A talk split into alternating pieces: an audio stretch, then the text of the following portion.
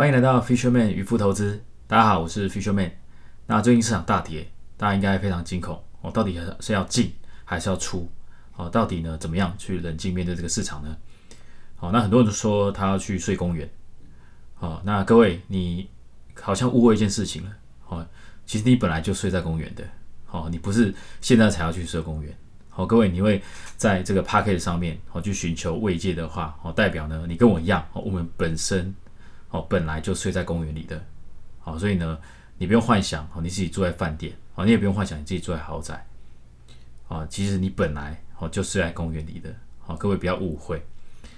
那为什么讲这个呢？哦，其实是因为这个反反脆弱的作者哦曾经讲过哦，其实呢你如果无时无刻把心理哦，调整到一个最糟的状况，你随时做好最坏的打算。哦，基本上呢，你面对这种波动的市场，面对市场大跌，你就能够非常冷静去做决策。好，不会误砍股票，哦，也不会在一个下跌的时候去接刀子。好，就是他称作所谓的这个心理练习。好，这是很多投资大师哦都在使用。好，包括 Howard Marks，好，包括这个反脆弱作者。哦，甚至一些像瑞达利欧等等的一些投资大师哦，都有在做的一个心理的一个练习，就是说他每次哦手上哦做操作，甚至有部位的时候，他会去心理调整到哦，如果最糟的状况发生，哦他应该怎么办？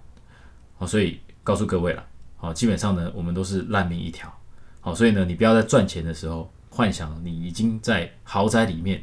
哦爽了，好幻想你在饭店里面爽了，哦没有。我们生来呢，在投资路上，我们一直都是睡在公园里的。好，这样好吗？总结一句啊，只要不曾拥有，就不会失去。好，让自己心里呢不曾拥有过。好，你面对下跌就能够冷静以对。好，所以我举这个反脆弱作者，哦，他曾经把这个观念应用到第一个他的工作，哦，第二个他的投资。好，因为他曾经在大公司工作，然后呢，他每一次哦进到一家公司的哦第一天。哦，他就先写好封辞职信，然后呢锁在抽屉里。当有一天哦，他需要被迫，或是呢可能因为其他环境因素需要离职的时候，基本上哦，他早就已经写好他的辞职信了。哦，他心里已经有做好这样的准备了。所以呢，即便那一天哦突然哦到来，突然公司倒了，突然老板哦要他走人，基本上哦他都可以感到自由自在，因为他早就做好一个非常好的一个心理建设。哦，甚至呢，这个反脆弱作者，他也做过交易员嘛，所以呢，他每一个交易，他在这个做交易部位下单之前，哦，他都已经想好，哦，最差最差可以亏多少，哦，所以呢，他只要呢，不要让自己哦陷入哦最差的状况，即便是少赔一块钱，他每一天哦所做的交易，即便是少一块钱，对他来说都是赚到的。哦，所以在这样的一个这种心理练习的部分啊，我非常建议大家，哦，可以在每一次的交易，哦，或者说每一次，哦，每一天的，譬如说起床的时候，哦，每一天开盘之前，哦，你可以闭上眼睛，哦，数这个大概五秒到十秒的时间，好，去练习，让自己呢，好，做一个心理建设，那去想象一下最糟的状况，哦，你也不过赔五万十万，哦，或是说最糟的状况，你也不过赔五十万。但是你还是有你的工作哦，你还是可以哦，透过其他方式去赚钱。在这样子的做法之下，基本上你心里里面啊，下档损失就会非常有限哦。可是你的上档利益好，就会变得非常的一个庞大好。这就是所谓的一个这个心理的一个练习好。这个分享给大家。所以各位，如果你想要失败的话，尽管呢去幻想你每天睡的是饭店，每天睡的是豪宅。乌江康斗，而不是呢睡公园。好，那你当遇到市场大跌的时候，你就没办法冷静面对。尽管呢，打开你的未实现损益，哦，告诉自己，甚至告诉你的朋友，你赚了多少钱。这时候，当市场突然给你击棒槌，哦，你就会惊慌失措，哦，不知道该怎么办，因为你已经预设好你已经赚了多少钱。可是这些都是未实现的。哦，这些都还是只是纸上富贵而已。在这些纸上富贵突然蒸发的瞬间，哦，你会不知道要怎么样去做一个冷静的一个决策。哦，这边来讲，哦，尽管去做这样的事情。好，那上一集我们有提到一个观念，哦，尽管去赚短赔长，哦，尽管去赚短赔长。如果你想要失败的话，哦，赚短意思就是很简单，哦，你赚的时候抱不久，哦，这个赔的时候哦抱很久，哦，赚的时候抱不久，赔的时候抱不久，哦，绝对会是一个失败的例子。那帮他复习一下，哦，这个因为我刚刚就是在想我的例子，哦，其实我五六年前也是这样，哦，因为当时呢有赔钱的经验，所以呢，哦，每当我赚的时候，好就会开始发抖，好，比如说有时候赚一万两万，然后呢，只要一回撤，好就会觉得抱不住了，好就会很想要把它卖掉。那这个东西要怎么解决呢？好，跟大家报告，我们每一集都有连贯的，好，所以呢，在这边来讲，哦，大家绝对可以学到东西。这边两个观念，好，第一个是刚刚讲心理练习，好，基本上呢，好，即便震荡再多，我是不是从两万变一万五，我是不是还是赚的呢？好，是吧？啊，即便从两万，哦，挣两万，未实现损益变到一万五，我还是赚的。所以呢，好，我们不要去幻想说我们已经赚两万了。我们不要去幻想说，我未来可以赚三万四万哦。其实呢，这些幻想都不切实际。好，我们在投资路上，好，本身就是睡在公园的，好，本身就是睡在公园的，好，赚了一万五，哦，只是呢幸运而已。所以怎么样呢？好，我如果说透过一个心理练习，好，每天给自己心理建设，我就可以抱得更久。好，强的股票可以抱得更久。那第二件事情是之前讲的观念啊，哦，我买进的时候有没有一个目标价跟停损价？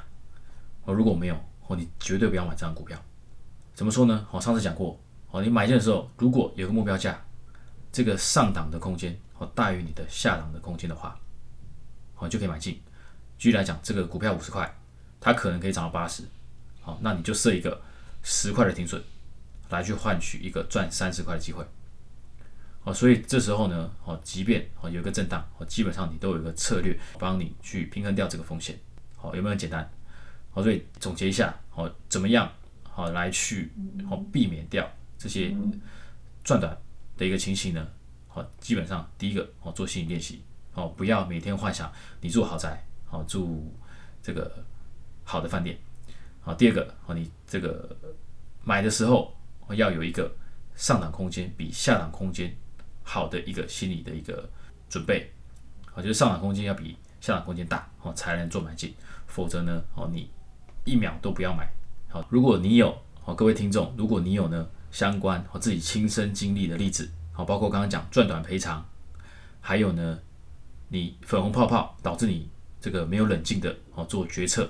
好让你赔钱的，好，请在下方留言区哦留下五星评价，好，然后呢把这个留言写下来，好，基本上是帮助大家记忆，好，帮助大家呢做一个身体哦跟脑内的记忆，好，这时候下次就不会再犯错。好吧，再来跟大家特别聊一下股市的前景。好，先跟大家报告，我自己还是处于在一个满仓的状态啊，基本上八九成的持股。那因为我这边是台股比美股多啊，所以我基本上很多时候都是用台股来做举例啊，毕竟我台股绩效也是比较好一些的。那为什么我认为整个市场还是偏乐观呢？我基本上第一个。疫情要担心吗？其实目前来讲，死亡率是持续在下降了。从阿尔法到德尔塔到现在，其实这个死亡率是持续在下降的。所以基本上，我认为这都是短期的因素。那你说通膨要担心吗？基本上通膨基本上是可以被这个高成长、高需求来抵消的。所以其最近看到企业财报表现非常好，也是因为有这个高成长可以去抵消通膨，而且甚至呢，这种大企业、好的企业，像特斯拉。举特斯拉来讲好了，基本上它的整个成本的这个怎么讲比率啦，成本的比率其实也是这个创新低的，好代表它花了很多的一个心思来去控制它的成本，那同时呢，去影响它的价格哦，因为早上那个这个马斯克才把这个自动驾驶的价格就往上拉，所以其实平衡起来，其实我认为通膨在一个市场在复苏的一个情况之下，通膨的影响真的很小。那其实看一下数据啊，其实大概目前呢，掌握大资金这些全球经理人大概是六十五个 percent，我认为今年是高成长加高通膨，所以只要高成长是还在的，好，股市就很有机会。那只有二十九个 percent 的经理人，我认为今年是低成长高通膨，好，所以整体来说，我认为资金还是偏向一个乐观的一个情况。而且甚至你看这个今年呢，特别要看哪两个一个方向呢？我认为自己认为是这个电动车跟元宇宙。好，电动车的部分来讲是这个目前不管是中国、欧洲销量都创新高。好，那中国今年是它是一个补贴的最后一年，所以它去年的是销量啊，中国是全世界最大电动车市场，大概去年卖了三百万辆。那预期呢，因为今年补贴是最后一年，那今年大概可以卖到六百万辆，甚至更多。所以你看，这个整个市场是在翻倍的。好，所以你会发现很多订单，台厂的订单，哦，其实相关的也是都在翻倍的。所以你说五年前、十年前有这样的情况吗？我认为没有。我认为没有，所以打下来，我认为一万八，哦，其实这个上去之后啊，这个压力就会变支撑。啊，如果打下来的话，哦，它可能就会变一个相对一个支撑点位，那可能就会再往上走这样子。所以今年我还是觉得偏向乐观。那另外升息的部分，我还是把它当成一个杂讯。然后基本上升息，像过去一五一六也升息啊，所以其实目前过了金融海啸之后，联总会是非常谨慎的。所以每一次的升息，它都会考量市场的状况、跟疫情，还有未来的资金，再加上接订单的情况。所以其实联储会是非常非常谨慎。所以在升息部分，我认为只是一个判断你进出场相对的一个依据，哦，不会是压倒市场的一个稻草。哦，所以基本上新闻看看就好了。好，新闻看看就好了。好，他这边不多做投资建议啊，主要是因为呢，这个有时候观点哈。这个也是随时在变化哦，因为我今天讲完，有可能下礼拜看到其他有一些新的非预期的因素出现哦，那我可能观点又稍微有点改变哦，那可能下下礼拜看到新的一些其他的因素出现哦，比如说假设这个疫情死亡率真的攀升了哦，那我可能就相对又会比较保守一点哦，所以大家就是可能这个。当做这个一个资讯在听就好了哦。那这个真的在判断的时候，还是要这个时时刻刻哦有一个比较警觉性哦，也时时刻刻来去呢去掌握好你的这个风险控管哦，基本上长期就可以提升你的一个投资的绩效。好了，那进入今天的重点，市场大跌最不应该做的三件事。如果呢你想要失败的话哦，在市场大跌呢哦，第一个你尽管过度反应，什么意思呢？哦，有些人就看跌喊跌，好，然后在网络上呢，哦大骂，哦这股票烂，哦市场大跌它跌停，我说这股票烂，哦这个利多不涨，哦利多它还跌停，哦基本上呢，哦告诉各位，哦这种时间点像礼拜五这个情况，哦基本上你不管是利多利空，哦都会跌，都会跌。那这时候呢，很多人就出来就看跌喊跌啊，然后开始这个又哭又闹，哦那甚至还有些人就是直接哦这个从做多转放空。好，那这边我觉得非常不建议各位做放空这件事情。好，各位你想一件事，哦，我以前有放空过，那你就会发现呢，我放空是一个这个上档利益有限，哦，下档风险无限的一个重点。好，各位我举个例子，呃，你放空一个一百块的股票，所以跌你就赚钱，哦，涨你就亏钱。所以假设是跌的时时候。哦，你会发现呢，我们一天是涨跌停是十趴嘛，所以呢，它如果是第一天你就跌十趴，哦，那你就可以赚，呃，一百块跌到九十块，哦，你如果是做空的，做空现股的，哦，一张你就赚十块，哦，等于是一万块。那第二天如果再跌停了，哦，九十块，啊，就会变八十一块，所以呢，第二天跌停你只赚九千块。再来第三天呢？哦，一样又跌停，八十一块会变几块呢？哦，大概是七十一点多块。哦，你发现你只赚八千多块。好，各位有没有发现一件事情？哦，你越赚越少。啊，越赚越少。啊，但是如果相反的，哦，你如果是涨上去的一个情况，哦，一百块涨到两百块的时候，你做空，我是可以赔掉十万块的。哦，所以各位你就发现了，哦，为什么市场上大部分人，甚至投资大师，哦，大部分还是做多，哦，主要就是因为，哦，你做空的上档利益是有限，结果下档风险是无限的，哦，下档风险是无限的，哦，你可以亏无限多的，所以在这样的情况之下呢，哦，我觉得一般人，哦，不要轻易做空，哦，不要你不要看了那个大卖空，哦，你就想要变成这个做空专家。啊，基本上市场上很少人可以成为卖空专家，而且呢，哦，如果说你真的仔细去了解，哦，Michael Burry 是大卖空的这个真人版，哦，Michael Burry，你可以发现，哦，他真的做空赚钱，是因为他本人哦直接到好高盛全世界最大的投资银行，好跟他们谈判，好签一个合约，好他要做空这个房地产相关的这种衍生性产品，好如果他输了，好他只要付规费，哦每个月付多少钱就好了。但如果他赢了，好他可能是十倍、二十倍的一个利益，好所以他也跟刺激上操作不一样。好，所以各位，你不要这个一直想去做空，哦，基本上做空是非常难的，不要看跌喊跌，然后又甚至跑去做空，哦，因为做空真的是非常难的一件事情，好不好？好，另外讲到在这个时间点，到底要不要卖股票？那如同我刚刚所讲的，我自己认为这个疫情病毒的影响是在钝化的，所以股市的反应也会钝化，所以在整个在下跌的过程，哦，其实这个幅度应该是会越来越小。但我不一定对，好，那如果你相信我这个说法的观点的话，我建议你，哦，千万不要随便，哦卖股票，哦，即便它今天跌停，好，其实你要确定的一件事情啊，哦，基本上你要确定说，你买的时候是不是有一个好的理由，好，你有好的理由，你就可以分辨它是不是一个好股票。那如果你能分辨你手上的股票是好的股票，哦，基本上就不用卖，哦，基本上就不用卖。但如果呢？你发现你手上的股票哦不是一个好股票，那其实你什么时候卖，好基本上呢都会对你是一次更好的一个操作，因为你可以去找下一个哦相对更好的机会哦，不用在那边浪费，就是说你钱放在那边也是需要时间的哦，有一个时间的价值，所以与其放在那边等，好你说等半年一年还没有涨回来，不如去找其他的机会哦，把这个亏损去做一个弥补，好会更好。那如果呢，你确认了这个下跌是一个短期的下跌，那到底要不要加码买股票呢？啊，举这个 Howard Marks 最喜欢的一个呃例子来讲，其实他最喜欢就是这样的一个行情，啊，因为呢，只有在这个修正段，啊，不是崩盘哦，哦，他要确认这个是崩盘还是修正。如果他确认这是一个修正段，这是他最喜欢的一个进场点，哦，因为呢，他可以分批一路买。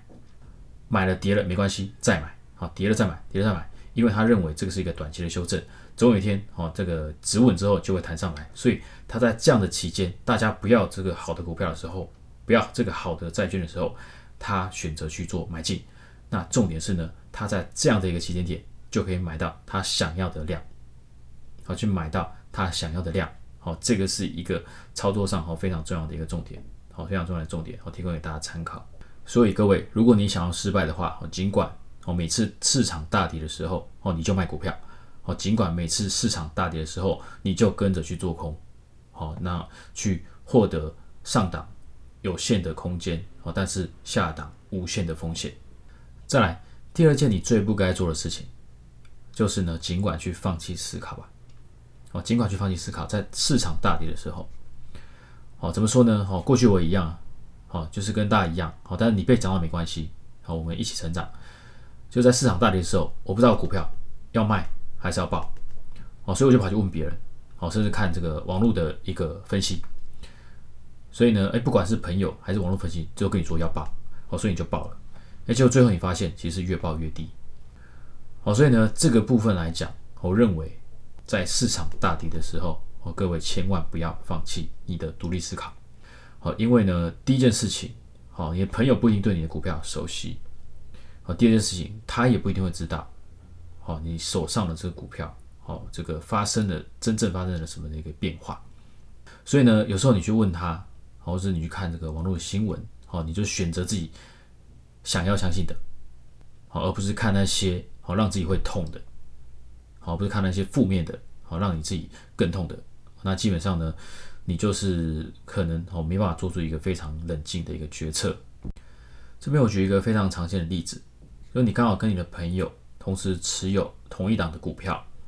那他可能是比你专业一点哦，就是比你专业的一个投资人的朋友。那他可能大跌的时候，他可能比你可以更冷静的处理，但是呢，你可能相对比较不行哦，所以你就问他是要卖还是要报哦，所以他跟你说要报哦，因为基本基本面不错哦。可是呢，这边有个重点。就是每一个人哦，他的一个成本不一样哦，有可能他成本比你低哦，所以他可以报。好，第二个事情是呢，每一个人铺险金额不一样，有可能他买这一档的时候，他已经把他的铺险部位降下来了，因为前面他可能已经赚了一百万，那这一档呢，他可能只拨了十万二十万去做，所以呢，市场跌再多，对他前面赚了一百万其实影响都不大。可是呢，你可能是呢在这一档哦特别铺险哦更大，好，你前面可能只赚了三五万，结果你这档铺险是二三十万，所以市场一大跌哦，基本上呢你就失去了这个怎么样资金平衡、资金控管的这个稳定性。所以呢，你很容易哦就做错做出错误的决策。所以呢，各位，当市场大跌的时候，别人是帮不了你的。哦，即便他再强，他也不知道你手上资金配置的状况、跟你的成本等等的。哦，你整体的一个投资情况，他是不可能完全是掌握的，所以他不会给你一个最好的投资建议。所以呢，我们该怎么做呢？第一个，不要放弃，好，不要放弃思考，